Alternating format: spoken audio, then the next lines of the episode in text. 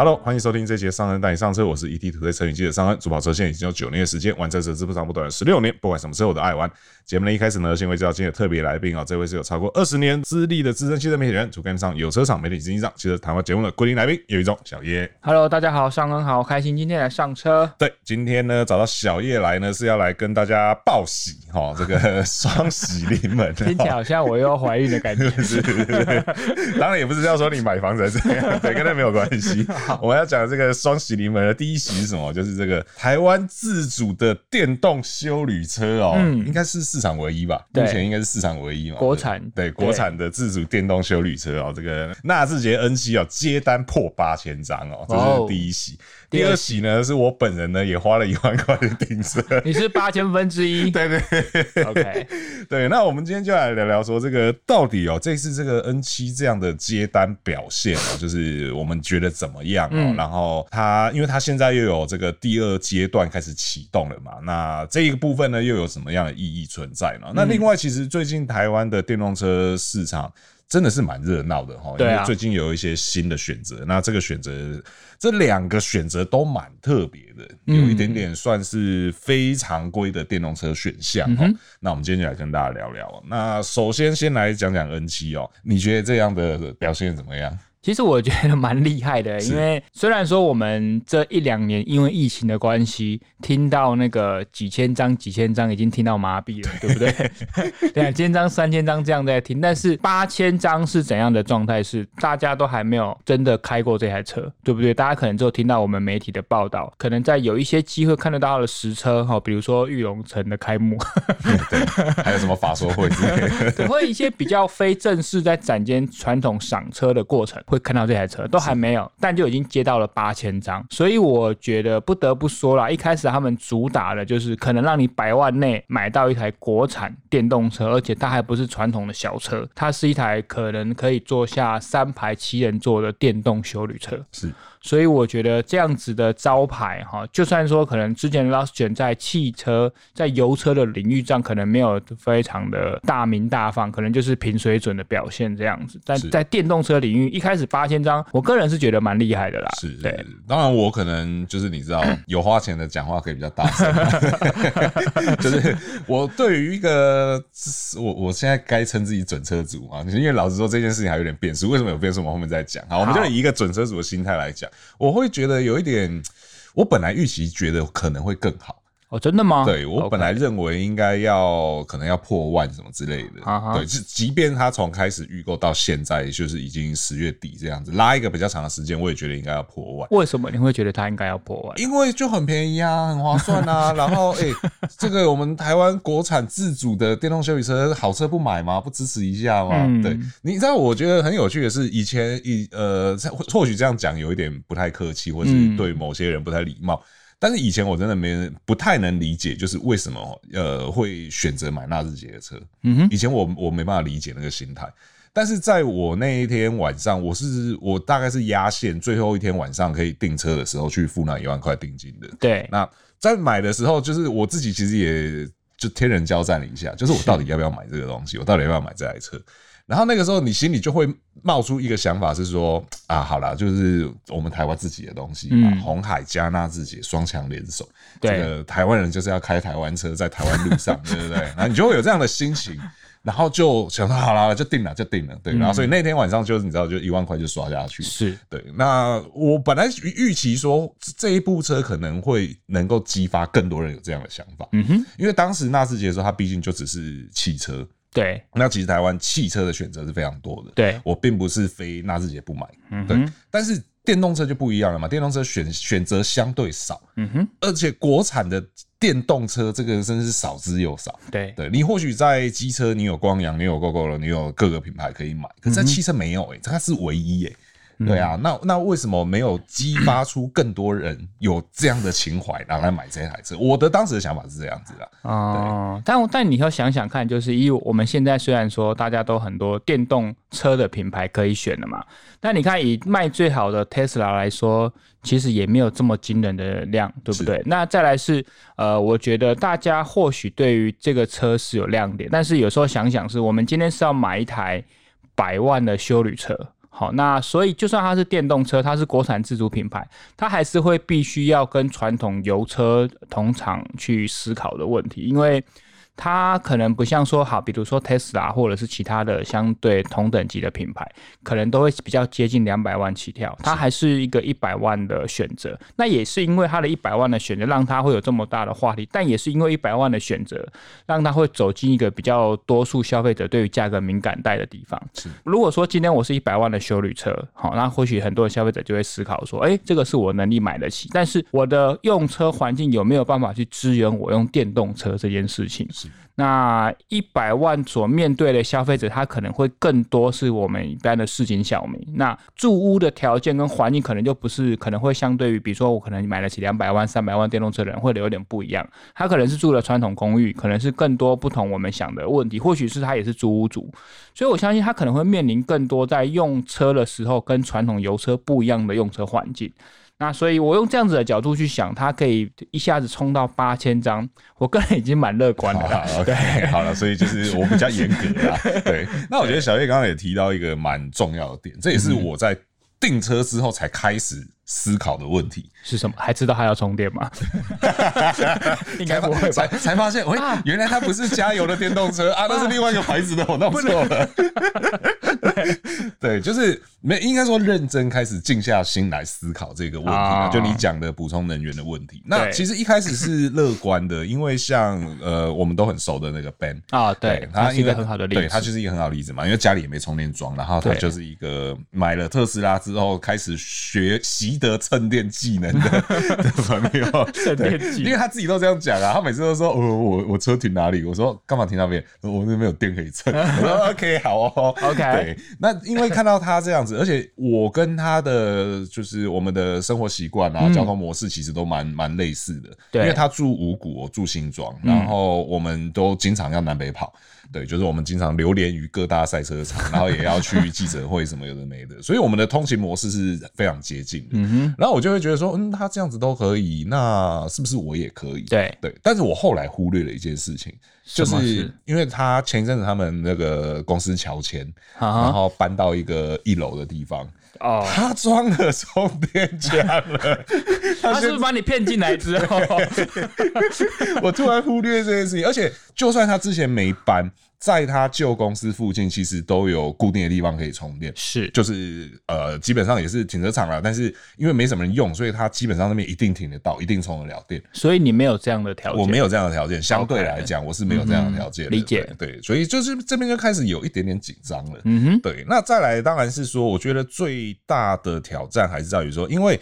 呃，你现在付一万块定金，其实还你还可以反悔，对，你还有反悔机会。但你反悔的时间点是十一月三十号的晚上，哦，对，十一点五十九。以我们录音刚好你还有一个月的时间，对对对对对对对对，嗯、就是你为最后的反悔时间是那个时候，那个时候你还可以选择把一万块退回来。嗯，但大家要注意哦，大家还记不记得我在一一年前还是两年前，我都久到我都自己都忘了，一年前吧，啊、对，就是有付了一千块去卡位嘛，对不对？对那一千块啊，加这一万块，到你真的要买车的时候，它当然就是等值扣掉一万一千块。但是如果我现在选择要把那一万块退回来，不好意思，那一千块是不退的。懂？对，那一千块就是你知道丢水里了。但我是无所谓啦，对，因为对你你要赶快决定，因为不然你之后还要再付一下九十八万。呃，对，就变成我要去烦恼后面的九十八万的问题了。九十七万九九九，对九千对。那为什么为什么我要特别讲这个时间点？是因为像小月刚刚开头也提到了，就是其实我们现在，即便我们身为就是你知道车线媒体。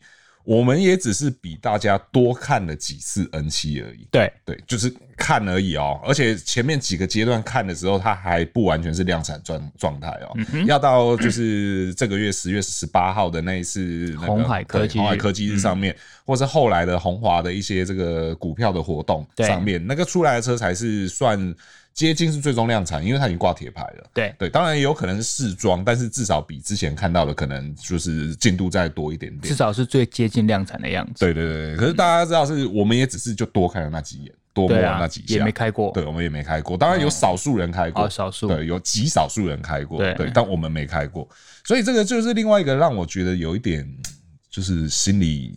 会过觉得过不去，有一些顾忌。对对对对，嗯、因为你想想看，你觉得我们有机会在十一月三十号之前真的开到这台车吗？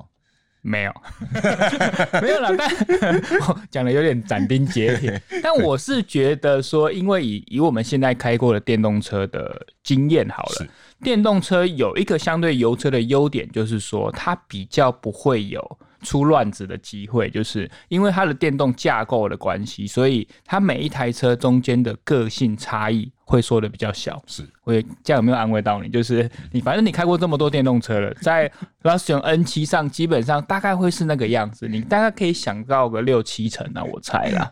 不知道，我怎么觉得 有一种要套路我的感觉，反正不是我当车主。对，我就这一点我还是真的有点难用难用，我真的觉得没有开到，然后就要买这件事情会，嗯，对，因为我觉得对我们这个工作来说，哈，就是。其实蛮多人买车会有不同的心境啊，很多人可能是看规格、看价格、看中古车，他可能就入中，因为每个人对开车的要求可能不一样。那我们毕竟对。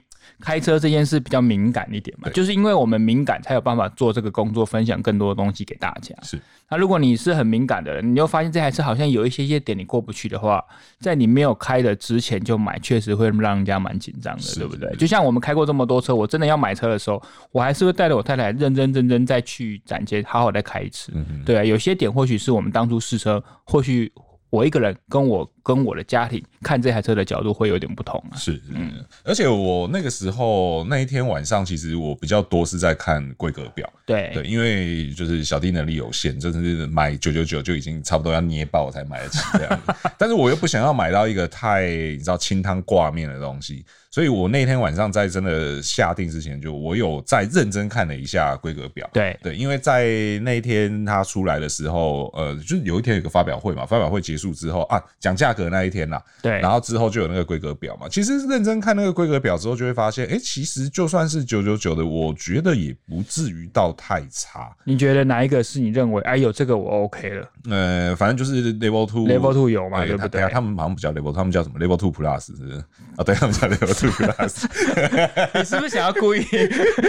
不啊，我就帮他们证明一下嘛，人家怎么写我们怎么说。OK，对，Level Two Plus，对，Level Two Plus 是都有的。那 AR View 这个东西，我个人是不大需要啦。那至少倒车显影有给啦。对，然后荧幕的尺寸也是三三个都同规嘛，都是十二点三寸的数位仪表，然后十五点六寸的中控荧幕。对，这些东西都有。没有通风跟全景式车顶。哎，没有刚好，哦，没有正好，不要全景，拜托。那通风呢？通风有当然是很好啦，没有的话也能接受，也可以接受。对啊，然后反正电动车嘛，对，然后没有电条嘛，驾驶座没有电条，没有。那我反而这个东西有时候有点有点挣扎啦，就是。手动有手动的好，电动有电动的好，真的。对对对对，手动的好在哪里？就当你今天想躺下的时候，一拉哄就下去了；想要恢复的时候，一拉捧就起来了。没错，电动连、嗯。我怀疑你想开车，但我没有证据。啊，当然，电动的好处就是有记忆的话是非常棒的。对对，就是如果当别人开过你的车，你可以一键就恢复。而且它的电动还有迎宾，就是你上下车它都会退一点。是，对啊，这也是蛮贴心的。对对对，所以说这样的情况下，我就觉得，嗯，其实看起来还行。然后其他的像什么行李箱平整化这东西我不需要，对，不要给我这个东西。对，电动尾门，电动尾门没有也没关系。无线充电盘，呃，最好不要有。那真的还好啦。对啊，就真的还好，其实就差异这些东西而已。最主要可能就是电动座椅，对啊，跟通风座椅，这这个会比较是个门槛这样。是啊，然后在外观的部分的话，就是它没有贯穿式的尾灯。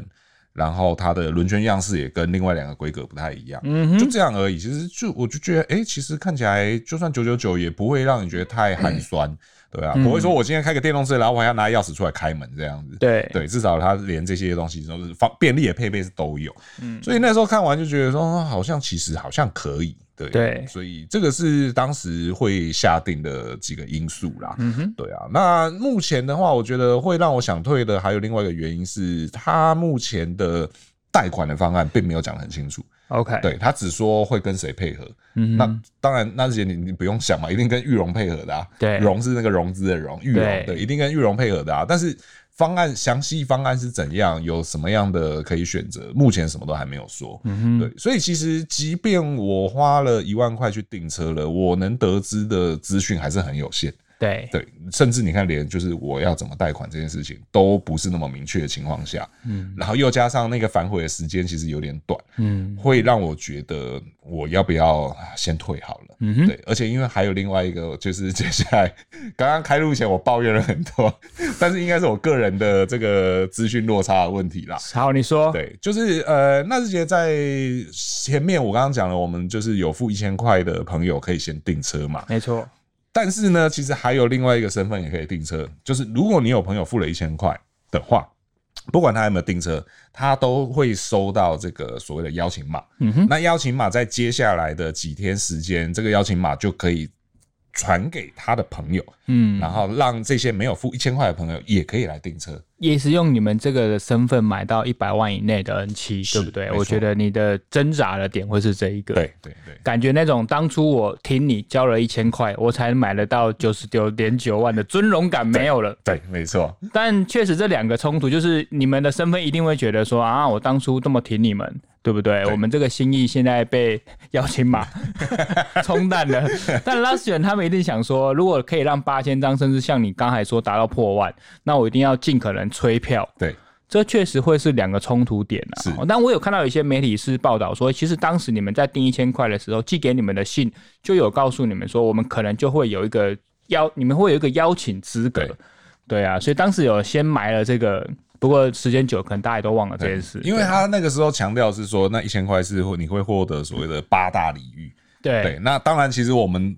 看比较多，我们会比较认真看的东西，都是跟我们自身有关的。对，比如说什么，你可以优先选择啊，优先交车啊，优先上车，优先试车，你可能比较都 focus 在这些大项目上面。对，那那个邀请码，我相信他当时应该是有写啦，嗯、只是说就是你知道，就是像我讲的，你你身为付钱的人，你一定是关在意你自己的事情，自己的权益。对对对对，对而且而且现在我又看到另外一个东西，我觉得也挺有趣的，是说，嗯、呃，二点五万。就是当时有付一千块的人，大约是二点五万人。嗯，那所以你看，现在转化成订单的这个效率，我觉得好像稍微低了一些些，三分之一左右。对对对，但是这个就是就前面讲的那些了，没看到车的情况下能接到这样，其实不错了啦。对对啊，那如果说在邀请码再出来之后，我相信要破万应该不会太困难了。应该是。对啊对啊，而且因为我我我觉得有有会让我觉得比较难用的地方是说。呃，当然我，我你说用邀请码，然后邀请朋友一起来订车，我觉得这个利益良善，嗯、只是说他能不能跟就是我们真的有付一千块去卡位的人，稍稍做出一点点差异。懂？好比说我们买到的价格是九九九，那有没有可能用邀请码买到的朋友是多十万？多十万有点太过分，但是我觉得有没有可能就是，比如说它是一零一点九啊，一零二点九，稍微做一个小小的差异，也是。对对对，你不要说就是啊，前面没有卡位的人，然后现在也可以用一样的资格、一样的身份来买，嗯，这个就有一点点。觉得心态上哈，可能还要来，他们还要再想一下。对对对对啊，因为他现在也直接讲了嘛，就是这个邀请码看起来好像也就直接是用差不多价格来取得。对啊，对啊，所以就嗯，再让我想想，我还有 三十一天的时间可以犹豫。毕竟他们现在这个量完全都是凭借的，比如说百万内，对对不对？然后这样子的格局跟。多年这么多时间来说炒作出来的这个话题，所以让造就了八千张，确实已经蛮厉害了啦。是，因为很多人真的都还没看到车，完全就是凭借着这些利多就决定挺到现在了。是嗯，我我是觉得，如果真的要让大家继续把这个量标上去，除了这个邀请码以外，你可能尽快的在某些时间要让车让大家能体验。是对啊，不然真的在十好，你现在就算你累积到了八千张，哈。你如果真的像很蛮多人跟你一样的考量，会会不会在十一月三十号过了之后，这个量会往下跌？嗯，对啊，那你当初的八千张目标，就算你拉了这个邀请码，那可能都还是不容易达到。对，因为这个破万，毕竟它是一个里程碑啦。对啊，我相信他们自己内部应该也很重视这件事情。对，对啊，那只是说你要让。这个声量继续维持下去，就是一波一波的曝光啊、实车啊，该出来的这些该做的事情都要赶快的让它动起来。对，对啊，所以我们就再继续期待看看吧。过了一个月之后，再看你还是不是八千分之一了。对对对对，我我我现在真的很挣扎，很挣扎。然后我真的也不敢跟大家说我会做出什么决定，这个我真的觉得需要时间。好啦，我我家我今天出门的时候，我家对面有一个空地停车场，我看到他们立了三只，好像是充电桩，所以我要先搬这 搬去那边跟你做邻居。开上来啊，反正不远嘛。所以我觉得也要放一台摩托车在那边这样。对我在不一样，有点远啊，大哥。虽然说我们都说山上山下，有的真的是蛮远的啊。对啊，好啦，反正后续有任何的这个做出什么决定，再来跟大家分享。对啊，如果说也有朋友，就是你也同样跟商人一样，就是即将成为准车主的，已经有下定的朋友，你们现在在想什么？哦，真的是留言跟我分享一下，我真的很想知道现在。呃，在同一条船上的朋友们的想法都是什么样的？对，对，对，所以说这个是纳智捷 N 七的部分啦。好，那目前其实，在台湾的电动车选择，就像我们开头讲，其实也不算少啦。嗯，那尤其是最近又有两部，我觉得算蛮异类、蛮不寻常的选项哦，分别是这个福特 Mustang Mark 一哦。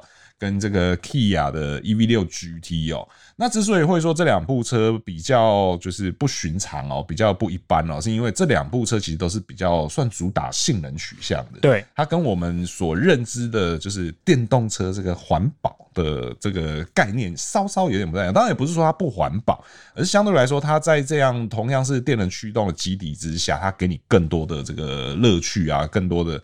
这种激情哦，没错，对，那我们应该要先从 Mach E 开始讲吧，因为它是因为 EV 六 GT 还不算正式上市，还没有，应该是要到十一月六号。对对，对，那因为这个 Mustang Mach E GT，呃，对，也有 GT 车型，对，怎么大家名字都取那么像？对，因为这部车刚好前前不久才刚上市而已嘛，那。它其实上市的时候那一天也算是蛮轰动的哈，对，讲起来算蛮轰动的，因为我们已经很久没有看到，就是 正式售价比预售价降这么多，哎，降真的惊人呢，差不多约莫二十万的幅度，对啊，因为在现在疫情期间，你不要说降，有时候甚至不降，对，哦，甚至还有调涨，对。对啊，二十万真的蛮惊人的。对，而且它是低阶车型跟顶规车型都降十八点一万，然后中阶降了十七点一万。对，它不是说只有某个特定车型这样降，欸，它等于是全车系都降，欸。是不是现在电动车都这样？就是 调涨或调降都蛮快，跟时价一样。那个时价那个概念应该是特斯拉先提出来。对，一切都是特斯拉害的，各种韭菜。还好我们的 Ben 没有被割到。哎，欸，对吧？他没被割到吧？我也忘了。他应该是没被割到，是对对对。那 Mach E 其实你有开过？有，我开的是最顶规。哦，你开 GT？对，我开的是 Premium。哦，真的、哦？对对对对，嗯、你开 GT 的话，那我就想先问你哦，你的你的刹车还好吗？我的刹车很好、啊，你的刹车很好，非常好，好到有点让我意外，有点过头。对，对，对，真的非常好。对，因为那个时我会这样问，其实并不是要说 Premium 的刹车不好，是，而是因为 Premium 的刹车就不错了。嗯，然后我想说，规格更高的 GT，那表现应该会更刺激才对。非因为以前我们在开蛮多电动车的时候，因为车重嘛，对，然后再加上它会有一个。动能回冲好的机制，所以你对它的刹车通常不大会有太多印象。对，但是因为我们知道在呃 Mark 一的 GT 版本上，它的用的是大厂 Brembo 的刹车。对，哦，那个刹车支好像我们有蛮多同业，它本身是开 Tesla 特斯拉的竞品，不管是 Model 3或 Model Y，他们每个都。虽然说他们说顶规的车型可能用的是六活塞什么啊，用了非常好的刹车卡钳，但听说蛮多人蛮抱怨的啦，就是很多人买到之后就会去改啊什么的。但很多人开完之后，一样是特斯拉的车主去开完了 Mach E 的 GT 之后，每个人都对那个刹车赞誉有加，甚至有人说我印象最深刻就是那个刹车。我是觉得，嗯，确实是有那个感觉。对，如果你提到刹车的话，对对对，而且除了刹车以外，它还有另外一个也让我蛮意外的是它的就是车身动态的部分，因为很多电动车的车身动态就是 要怎么讲啊？我觉得比较直观的讲法就是你在转弯的时候，你就你就觉得这台车就像一块大砖头。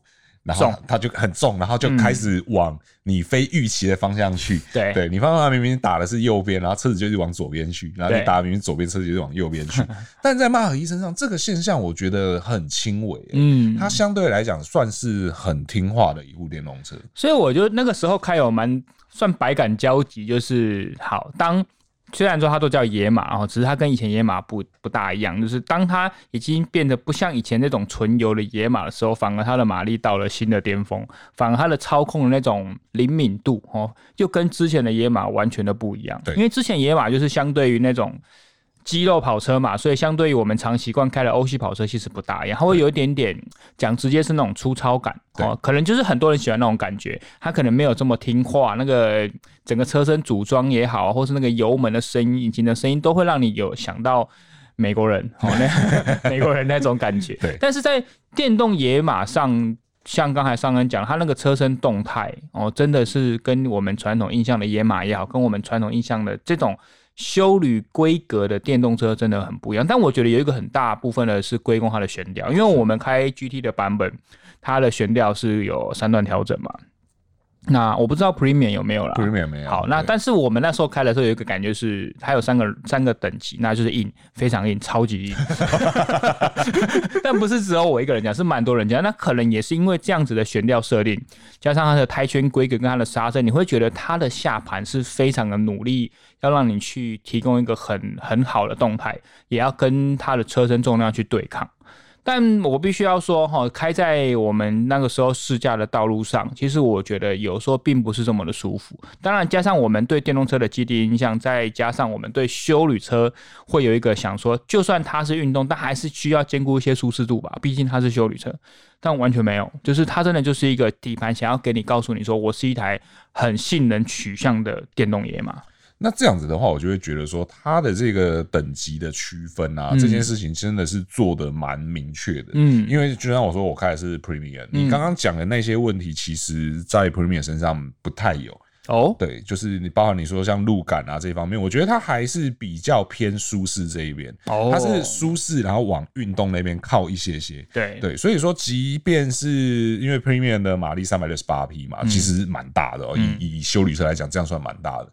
它在山路上这样开起来，我都觉得，哎，这个底盘给我的操控感觉是有信心的。嗯哼，然后在正常的车速下行驶在一般的道路上，也不会觉得有特别的晃动啊或颠簸啊什么的没的。对，因为有些电动车就是因为重量的关系，所以呃，不止转弯的时候相对不那么听话。那在遇到不良路面的时候，那个晃动的感觉也会变得相对明显一些。嗯哼，但在 Premium 等级的 Mark 一上面是不太有这一些现象发生，是的，对，所以我觉得或许是真的，因为它就叫 GT，它就是要让你就是你知道够有跑格，所以它就一次把它做得很硬。你看刹车也够强，然后悬吊也够硬，嗯，这个我觉得可能就相对会比较符合就是大多数人对性能车的期待。确实，但是也也要说的是，因为它的 GT 的最大马力已经将近六百匹，来到五百九十二匹，而且。扭力八十七点七公斤米哦，这都不是一般人可能可以想象的数字。对，再加上电动车，它给你的动力没有在等你的，对，就是直接我都给你全输出。对，所以我们也在讨论说，因为我们毕竟试车的时候是大白天哦，然后也是晴天的状态下，如果今天天后状况比较不好，或者是你本身的驾驶经验，或者是你的驾驶习惯不好的话。我觉得操控这种车的话，你真的需要多一些细腻度，是跟多一些经验哦。那个时候我们还蛮这件事导致我们还保持一个比较保守的态度。那另外一个我觉得蛮意外的是，刚才上刚你说开起来的动态，还有依照车型等级做一些区隔，是。但是你看它的配备来说，其实跟以前比起来，以前油车可能插个轮圈啊，插个什么外观套件就会有。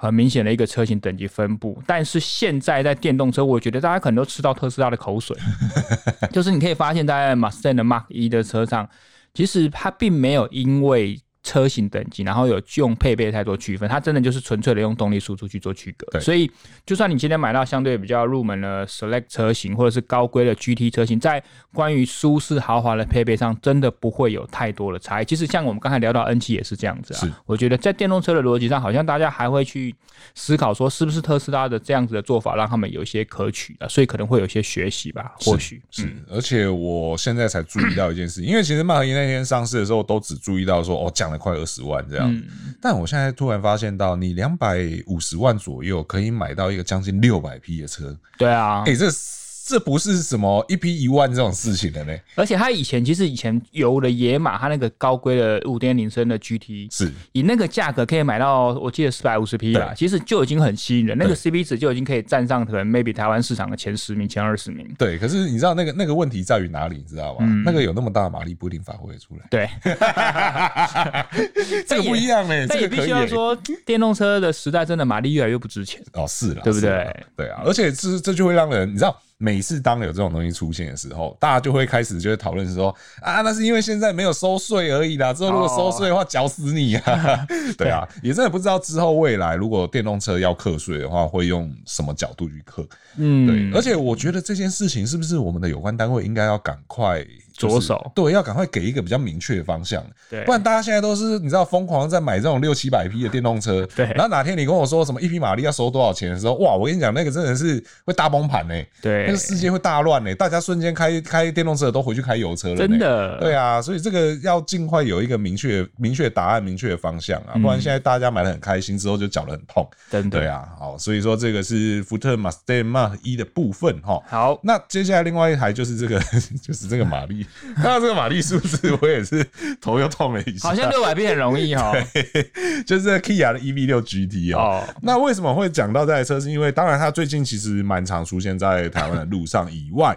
其实，在上周，在这个大鹏湾赛车场有一个媒体活动，嗯，就是大家去体验这个 EV 六 GT 哦。那其实一开始我没有办法太理解，因为我其实跟 Kia 的车近几年相对没那么熟，对，就是你知道，因为都同事负责，然后我也比较少关心，然后我那时候心里就想说。为什么一个 EV 六要去赛道？赛道对，像之前这个某欧系品牌的什么四四什么的那个车子电动车，然后去去力宝那个，我也不太能理解。就是我身为车主那个品牌，我知道有很多这个 这个 V 牌车主在收听我们节目。我刚刚那个没有任何其他意思，我只是觉得说。因为我那时候不清楚 EV 六 GT 的定位是什么，对，我我只知道说哦，Kia 有一台 EV 六长得很帅，然后每次在路上遇到我女朋友都跟我说那个尾灯很特别，对，就仅此而已。我想说为什么要特别拉到大鹏湾去？结果后来那一天就是活动第一天，不是很多同业在脸书上贴影片。分享，对。我都看到我在甩。甩尾的嘞，哎，十一号到十二号弯甩整路没有停哎，真的，那真的是白烟方长哎，我想说哇，这这是电动车吗？我还看了一下，我以为是 Stinger 在上面，结果没有，真的是 EV 六。对，然后终于可以理解为什么这部车要特别拉到大鹏湾去做体验，嗯、因为它是五百七十七匹啊。对对，这部车的马力五百七十七，很惊人。到底在干什么？哎、欸，不过你刚才有讲一个重点是，其实我因为我有去啦，啊，你有去，我有去参加这个活动，然后在我们当天要上赛道前，然后 Kia 他们就有先给我们看一个影片，就是他们特别拍摄的，应该是国外拍的啦，一个影片就是。Stinger，你刚才说那台 Stinger 跟 EV 六 GT 他们在赛道上一起出现，一起同甩。啊，甩到后来呢，最后 Stinger 他就是特写他的眼睛，就是他的头灯冒泪了。他在哭了，大家第一想说，哎，是头灯积水，不是他在流泪，因为他要把这个棒子，就是在 Kia 下面性能的旗舰那个棒子交给了 EV 六 GT。哇，这支影片很有意义耶。对，就是他特别用这个眼睛，当然，因为他在边拍放影片边告诉我们说他在流泪，我们哦，原来 highlight 一下他是在流泪，就告一个时代的交接，确实是蛮有意义的。是是是。再来是说，呃，其实上赛道有非常多故事可以讲，因为我们花了一整天在那里。但是。先让大家知道有一个观念是，它是 EV 六 GT 嘛，对，它其实它的 GT 的定位跟野马会有一点点的差异。是好，我们刚才说野马 Mark 一它也有分三个等级嘛，对，好，Select、Premium 跟 GT。它在野马的 Mark 一来说，GT 它只是一个算是一个车型等级，但但是本身野马哈在福特下面就是个子品牌啊，对，对嘛，只要现在福特下面有两个有马的，一个是 Bronco 嘛，一个是野马，那这两个都是子品牌，所以在这两个车型上几乎你看不大到福特的 logo，而且都是用无窗框设计，都是两个刚好的一个点。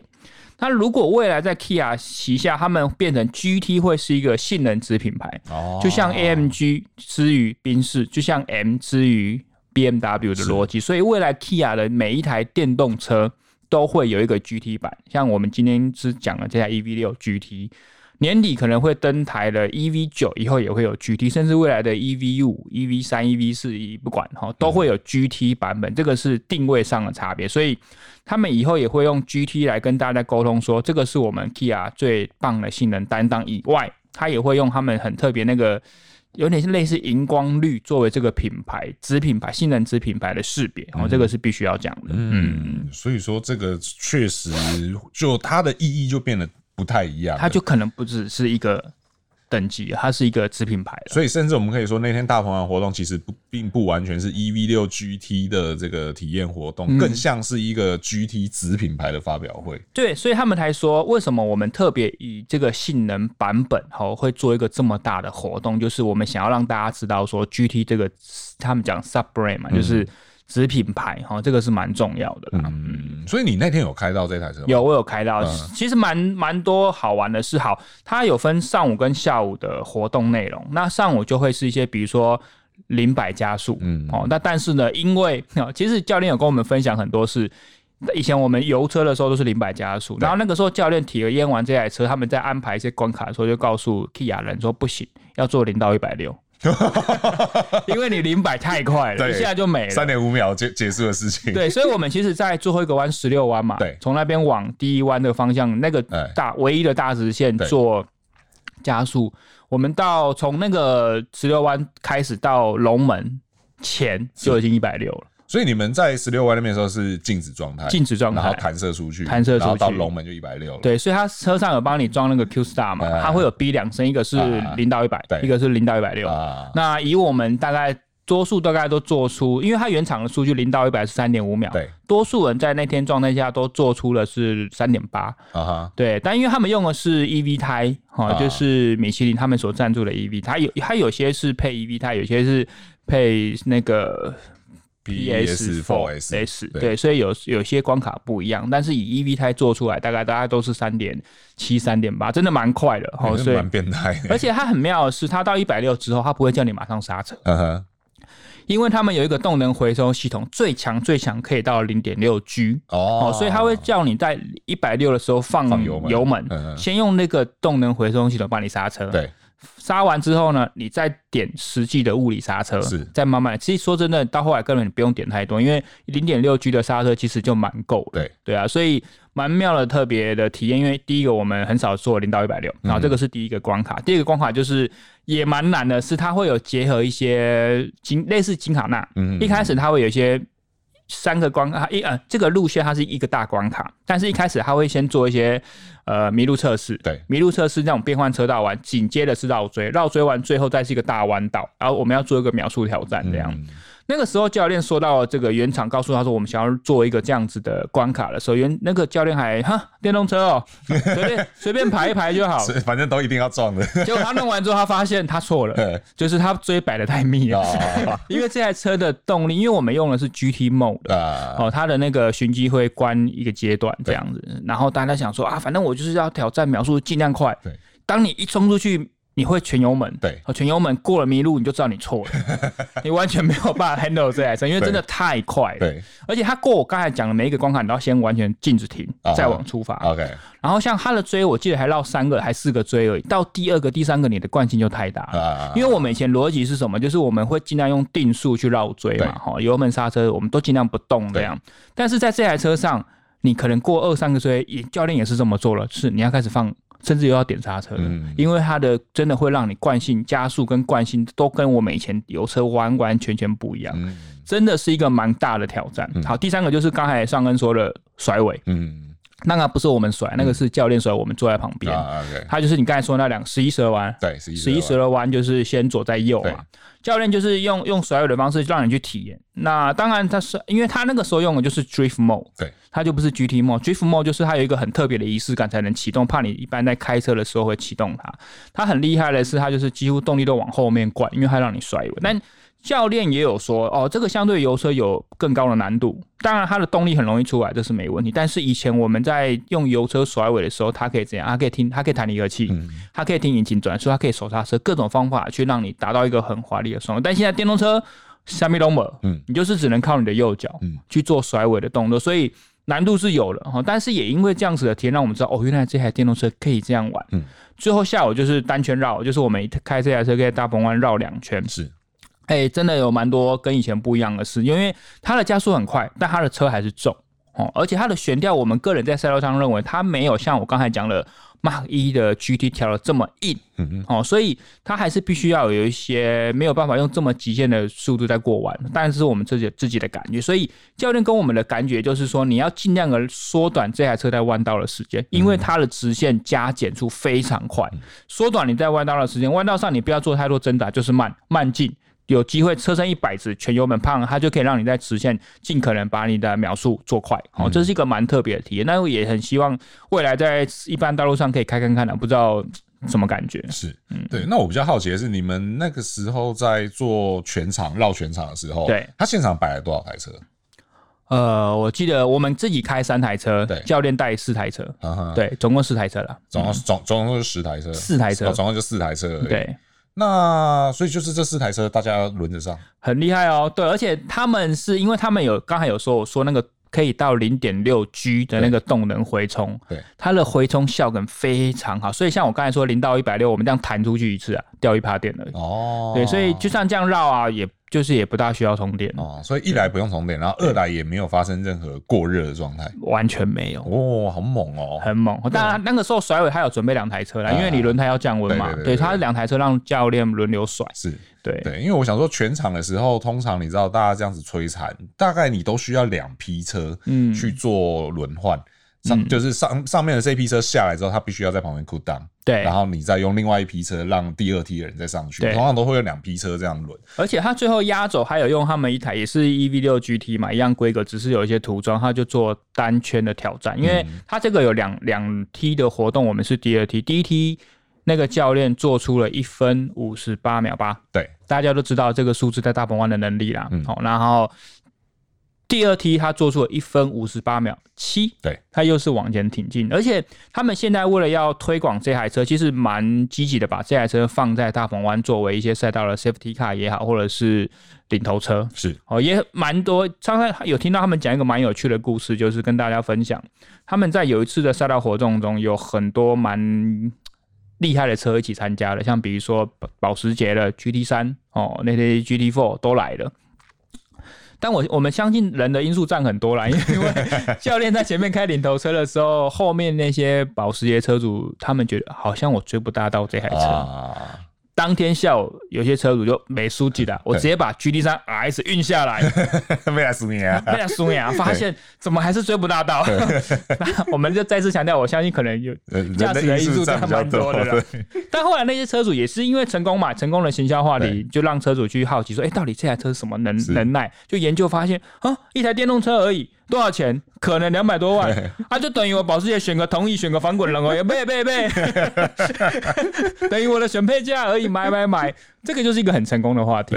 当然。关键是人跟他的车本身有那个实力在，是对，不然你真的就被保时捷垫着玩了。是的，对，我只能说这个某单位的一条龙行销能力真的挺强的，真的。因为你讲那个活动应该是那个什么 Driver Your Car 的那个，对对对，然后所以才会用这个车下去做零头车。对，我只能说做生意真的挺有一套的啊，这个我们要好好跟这个吴大老板学一下，好吧？所以说，因为 EV6 GT 还没有真上市啦，所以我们目前也没有最终的售价啦，只知道说。应该会落在就是三百万以内，两百多万那一边。那其实去参考到迈和一的售价嘛，尤其是 GT 的售价二四九点九，我相信 EV 六 GT 大概不会差偏离这个太远，是的，因为两个定位真的是太太接近，接近太太相似了。对对啊，那既然迈和一已经开了第一枪，我们就看看 EV 六 GT 会怎么接招了哈。没问题，但。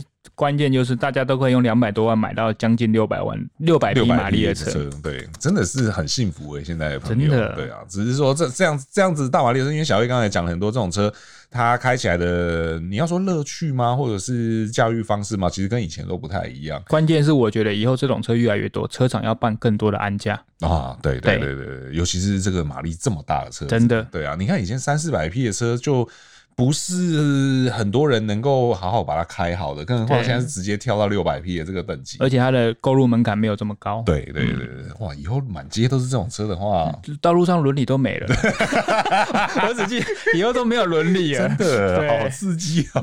想想就觉得刺激。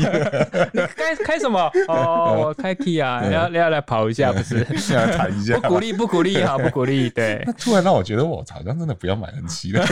哎，我没有要洗哦，没有要洗。好了，以上就是今天节目的所有内容了。那如果说觉得我们节目内容不错的话，请不吝给我们五星好评哦，这个对我们有很大的鼓励。如果说对我们内容有任何问题或意见呢，都会在留言提出，和我们一起讨论。还没有订阅的朋友呢，请记得按下订阅，这样才是第一时间收听到我们这期节目。那我是尚恩，我是小叶，我们就下次再见喽，拜拜。拜拜。